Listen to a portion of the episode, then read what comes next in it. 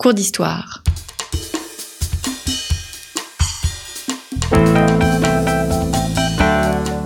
Une émission de la rédaction de Storia Voce.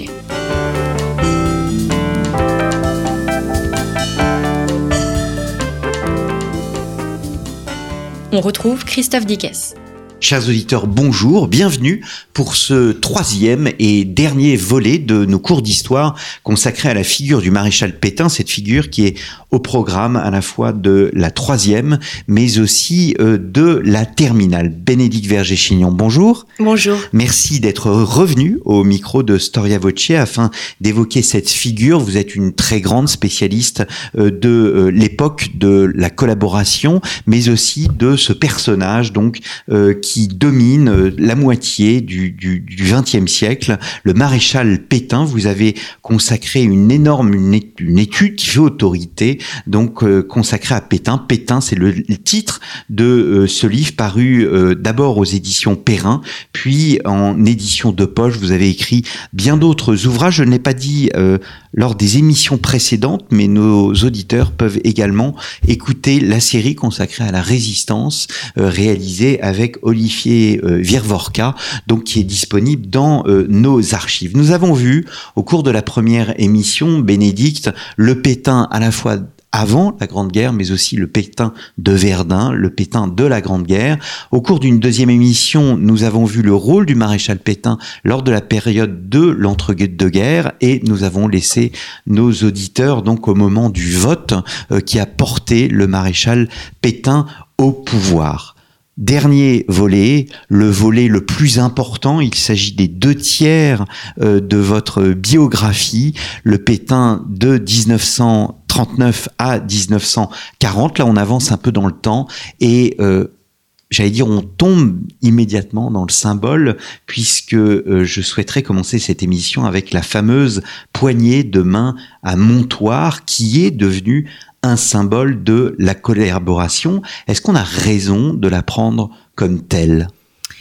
Alors, on a raison de la prendre comme telle parce que la photo de la poignée de main a été montrée et exploitée en tous sens pendant ces, les quatre années qui, qui ont suivi euh, pour faire la publicité de la politique de collaboration je dirais, dans tous les camps euh, intéressés. À vrai dire, la particularité, c'est que euh, le maréchal Pétain, qui voulait une révolution nationale, même si le terme n'est pas de lui, pour redresser la France, pensait qu'elle ne serait possible qu'en se ménageant à la fois les bonnes grâces et un espace vis-à-vis -vis du vainqueur. Et c'est pourquoi il a été d'emblée dans la recherche d'une coopération, entente, collaboration, peu importe le nom qu'on lui donne, avec le vainqueur allemand. Et il en est le premier demandeur dès l'été 1940. Et en fait... Il écrit d'ailleurs à Hitler et euh, vous, vous le montrez attendant une réponse et cette réponse ne vient pas. Ne vient pas et il n'arrête pas, je dirais, de, de jeter des filets euh, dans la mer allemande en, espérant euh, trouver un contact par des diplomates, par des militaires, enfin peu, peu importe. Et euh, cette rencontre d'octobre 1940 lui apparaît comme un premier succès décisif. Donc, il y va avec beaucoup euh, d'entrain et de conviction, en étant très mal préparé, je dirais, comme d'habitude dans toutes ces démarches politiques.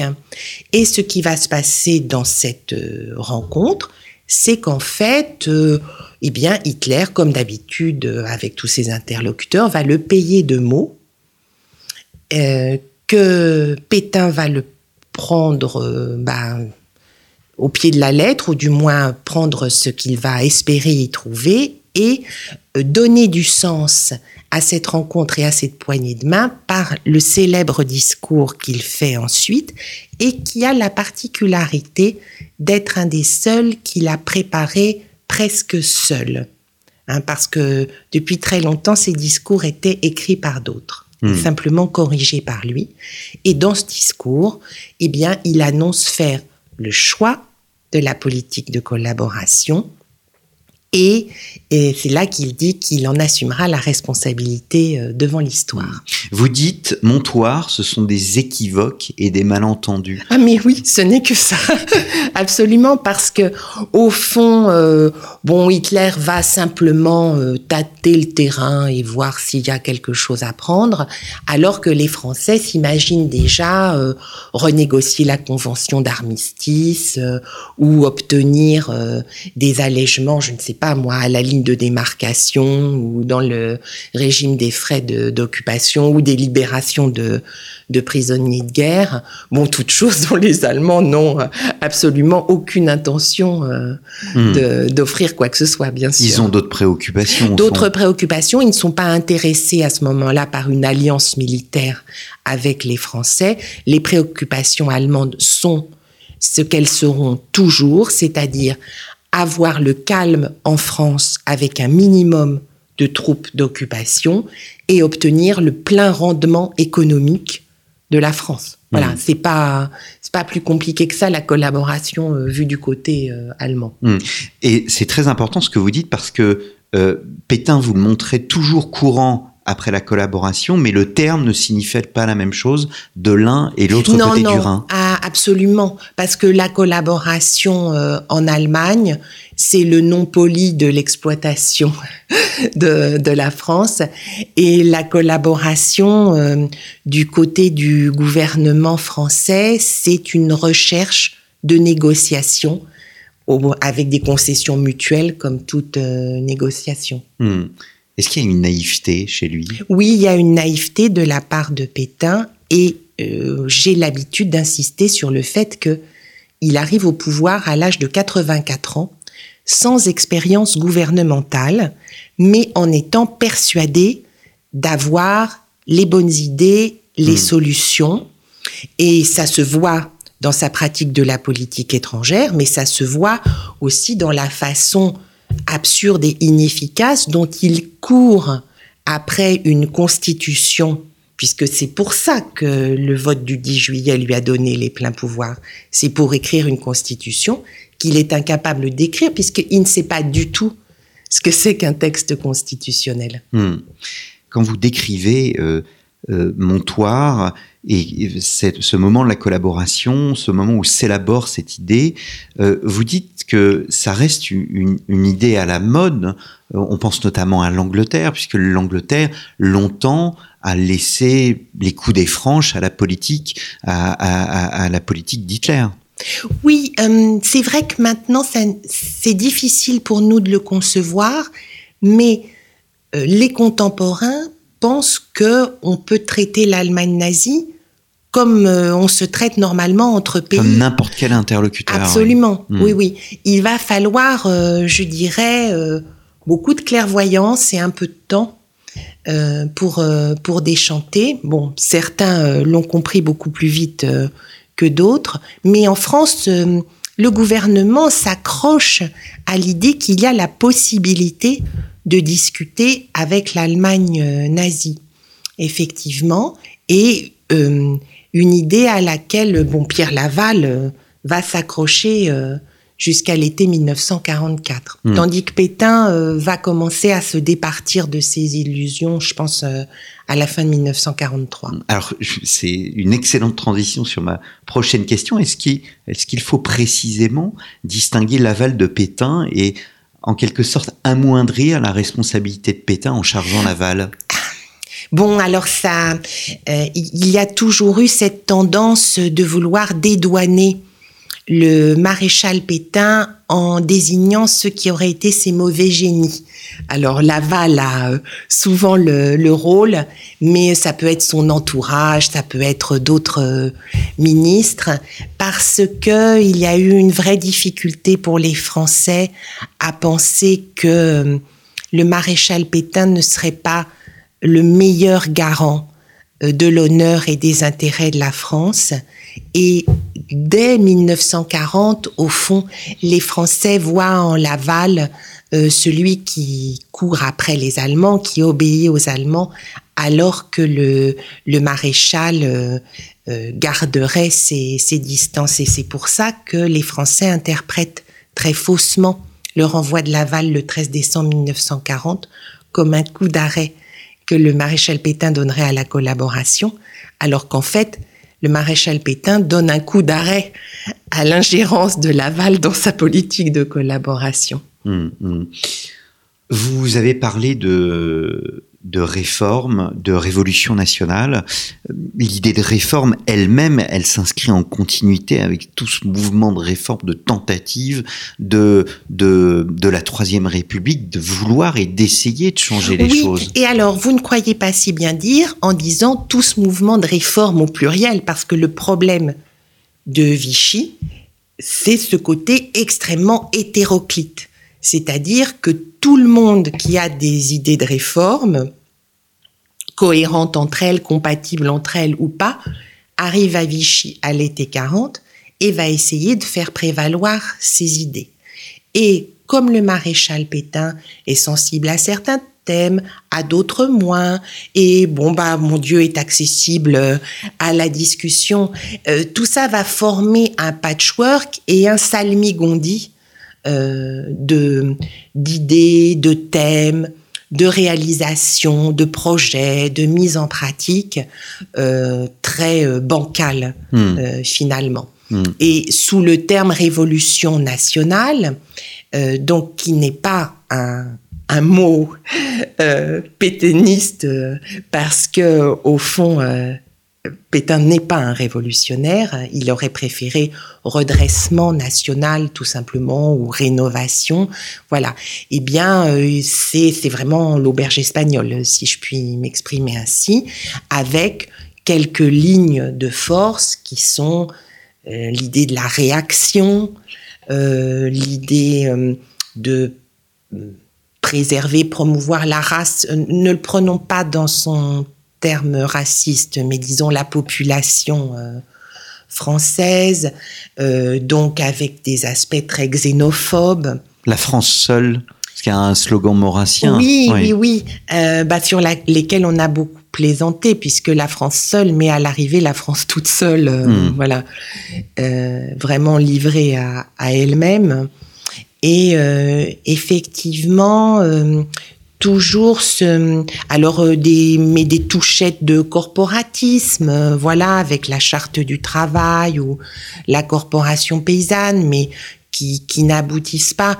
Et, et, le tout, bien entendu, dans le contexte de l'occupation, des exigences allemandes, des ingérences euh, allemandes, y compris, euh, je dirais, euh, dans la publication des lois, dans la composition du gouvernement, dans le choix des fonctionnaires, qui fait que, bien entendu, euh, euh, tout ça est voué euh, à l'échec. Hmm. Et au fond, c'est le grand problème, c'est-à-dire que euh, le gouvernement du maréchal Pétain et le maréchal Pétain ne se sont jamais euh, résignés à être un syndic de faillite, un, un gestionnaire des affaires courantes euh, en situation euh, euh, de catastrophe nationale et ont voulu ce redressement national qui, à leurs yeux, nécessitait une entente avec l'Allemagne. Hum, 1942, vous le, vous le montrez à court de, de- de solutions. Vous évoquiez le, le, le salmigondi, le patchwork. Dans ce patchwork, il y a évidemment l'antisémitisme. Euh, Pétain était un, peut-être considéré comme un antisémite. Oui, mais c'est un antisémite à la française. Hein. C'est pas du tout un antisémitisme de type nazi euh, visant l'extermination. Euh, C'est un antisémitisme qui est très xénophobe et qui répond, je dirais, au canon du vieil antisémitisme français du 19e siècle, avec l'idée que les juifs sont trop présents dans des secteurs euh, clés de l'économie ou de l'opinion. Et c'est dans ce sens que le premier statut des Juifs va être corrigé par le maréchal Pétain en octobre 1940 pour euh, étendre des interdictions professionnelles. Mais euh, voilà, c'est aussi un antisémitisme qui est très tourné contre les Juifs d'origine étrangère. Euh, Après, l'indifférence de Pétain au malheur des Français juifs et des Juifs de France s'explique aussi par une espèce de froideur, celle, je dirais, de l'ancien général en chef, qui pense qu'on ne fait pas la guerre sans dommages collatéraux. Et au fond, euh, quand les gens vont se trouver dans des situations dramatiques et vont faire appel à lui, qu'il s'agisse de juifs, mais aussi d'autres catégories de personnes, il répondra très couramment dans la guerre, euh, chacun doit faire son devoir et accepter les sacrifices hmm. qu'impose l'intérêt du pays. Hmm. Je renvoie nos, auditeurs à, l'émission enregistrée avec Jacques Semelin, Sauver les, les, Juifs, euh, non pas seulement les Juifs de France, hein, parce qu'il y avait, comme vous l'avez dit, des, des, étrangers euh, qui étaient juifs et qui vivaient, qui, qui, vivaient en, en, France. Au fur et à mesure de la lecture, Bénédicte Verger-Chénion peu à peu, le maréchal semble isolé. Euh, est-ce que à un moment, on peut dater au fond euh, la perte de son statut de maréchal, le moment où de maréchal Pétain, il devient simplement Philippe Pétain, complètement dépassé par les événements et euh, encore une fois isolé. Oui, alors déjà une lente désaffection de l'opinion publique euh, c'est vrai qu'il a gagné, euh, il a gardé la confiance, l'affection, ou peut-être même la pitié des Français pendant longtemps, mais finalement, euh, ils ont fini par se détacher de lui à cause de la politique qu'il cautionnait. Très prosaïquement, à partir de novembre 1942, il a été obligé de se défaire des pouvoirs gouvernementaux à la fin de l'année 1943, lorsqu'il essaie de les reprendre, euh, les Allemands y mettent le haut là. Et finalement, l'année 1944, il est isolé, même physiquement, parce que la plupart des ministres et des administrations sont en pratique remontés à, Paris et il tourne en rond à vide avec un tout petit comité euh, à Vichy. Hmm. Est-ce que c'est cette faiblesse, euh, euh cette situation, au fond, peut-être, on parlait de continuité tout à l'heure avec la Troisième République sur la réforme, mais est-ce que ce n'est pas au fond là aussi une continuité de euh, de Munich, de l'immobilisme face au, péril hitlérien dès son, son arrivée au, pouvoir, parce que ce sont les mêmes hommes. Oui, ce sont les mêmes hommes. Et moi, je m'interroge beaucoup euh, sur les morts de la Première Guerre mondiale. Je me dis qu'en un sens, il a manqué en 1940 ceux qui sont morts entre 1914 et 1918. Donc il y a un effet de génération. Il y a un effet de génération. Peut-être qu'il y a des hommes de valeur euh, qui ont manqué euh, à ce moment-là.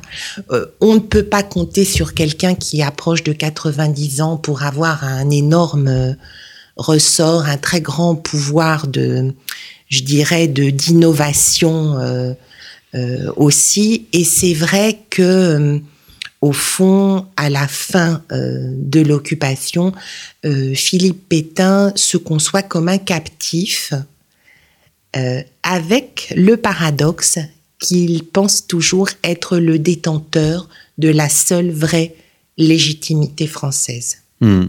Quel est son, son, degré de responsabilité? S'est-il trompé ou est-ce qu'il a été euh, trompé? Alors, euh, écoutez, c'est vrai que sur 1940, les torts me paraissent partagés, c'est-à-dire qu'on a eu tort de confier à un homme aussi âgé et sans expérience gouvernementale euh, le gouvernement de la France dans une situation aussi extraordinaire au, sens premier euh, du mot. Et, lui a eu tort non seulement d'accepter, mais aussi d'accepter en n'ayant pas du tout l'intention de partir au bout de quelques semaines. Ça, c'est frappant. C'est-à-dire que euh, à l'été 1940, on, pouvait penser que voilà, euh, il ferait la transition euh, euh, dans cette situation très difficile et puis euh, il s'effacerait.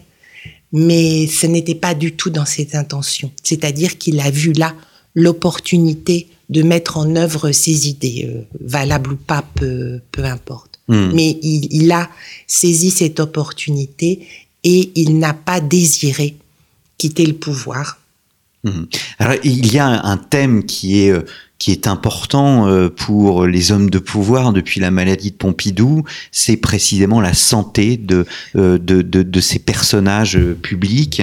Et vous posez la question dans la, la nouvelle postface à l'édition de, de Poche sur le fait de savoir si, au fond, Philippe Pétain n'était pas atteint par la maladie d'Alzheimer. Oui, en tout cas, une, une maladie neurodégénérative. Et si oui, depuis quand? Alors, c'est pas une idée. Euh, je suis non seulement pas la première à l'avoir, mais c'est pas une idée euh, médicale euh, que j'ai trouvée moi toute seule. C'est qu'après la publication de mon livre, il y a des médecins, des gériatres, voilà, qui se sont adressés à moi pour me poser des questions. Sans analyse médicale, on n'aura jamais le fin mot. Bon, on sait qu'à la fin de sa vie, mais qui se situe en 1951, bon, effectivement, Philippe Pétain a une maladie neurodégénérative. Voilà. Après, quand les premiers symptômes en sont-ils apparus, c'est difficile à, à dater. Euh, ce qui est étonnant, c'est aussi son procès en 1945, parce qu'il est évident à ce moment-là qu'il est très diminué. Sans doute de nos jours, euh, se serait posé la question de l'expertise médicale et de savoir si il était en état ou non d'être jugé. ouais. Et ça explique aussi le côté quand même très décevant. Ça n'explique pas, c'est pas la seule raison, mais le côté décevant de ce procès qui ne répond pas à un certain nombre des vraies questions euh, sur Mm. les années 40-44. Vous dites qu'il eût été préférable qu'il soit jugé par contumace.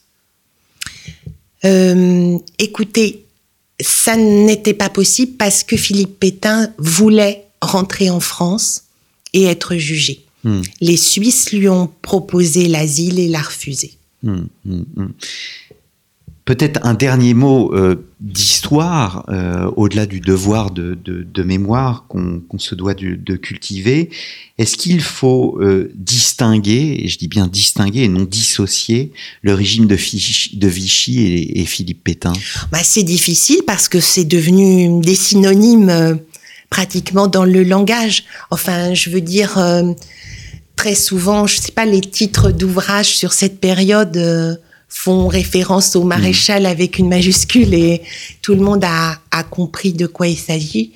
Euh, Je pense que le gouvernement de l'État français, il n'aurait pas été le même et il n'aurait pas connu la même histoire si à sa tête il n'y avait pas eu Philippe Pétain, non seulement à cause de l'action de Philippe Pétain, mais à cause de qui il était. Hum, Euh, c'est pour ça que ça s'est passé comme ça à l'été 40 et c'est pour ça aussi que ça s'est passé comme ça par la suite. Donc il ne s'agit absolument pas d'exonérer sa Non, responsabilité. absolument pas. C'est, ce n'est pas la, ce n'est pas la question. euh, moi, la question de son éventuelle maladie, je me la pose euh, davantage, je dirais, sur l'année 1944 et sur son procès que sur les années précédentes.